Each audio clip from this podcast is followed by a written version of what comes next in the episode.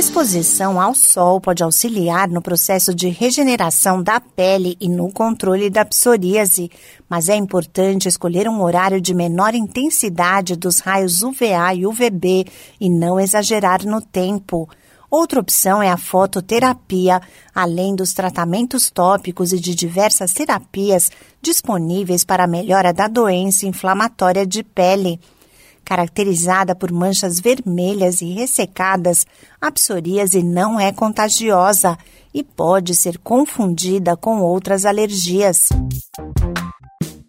Olá, eu sou a Sig Aikmaier e neste Saúde e Bem-Estar converso com a dermatologista Paola Pomerantzeff sobre a manifestação e as causas da psoríase.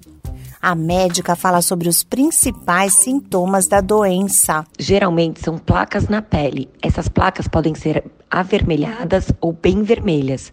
E elas quase sempre são descamativas, algumas mais descamativas e outras menos. Coçam bastante. Pode haver queimação e dor dependendo do quadro de cada um. A localização mais comum é em joelhos, cotovelos, barriga e couro cabeludo, mas podem aparecer em praticamente todo o corpo. A psoríase é uma doença crônica, não contagiosa, autoinflamatória e cíclica da pele. As lesões desaparecem e reaparecem periodicamente. Ela ocorre por predisposição genética, junto com fatores ambientais, como estresse, obesidade, temperatura fria, alcoolismo e tabagismo. Pode existir associação da psoríase com outras doenças cardiometabólicas e gastrointestinais. A psoríase não tem cura, mas existem diversas opções para o controle da doença. Os tratamentos tópicos são realizados através de cremes e pomadas que são aplicados na pele e podem ser usados em associação ou não com os outros tratamentos.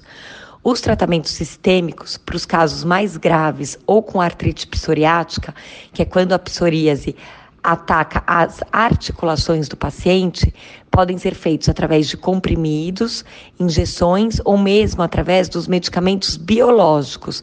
E também nós temos a fototerapia, que é a exposição da pele do paciente à luz ultravioleta A, conhecida como PUVA, ou a ultravioleta B de banda estreita, conhecida como narrow band, UVB, em cabine de tratamento. Adotar um estilo de vida saudável também é importante, como explica a dermatologista Paola Pomerantzeff. Os fatores que impulsionam a melhora e até mesmo o desaparecimento das lesões são alimentação balanceada, controle do peso e prática de atividade física.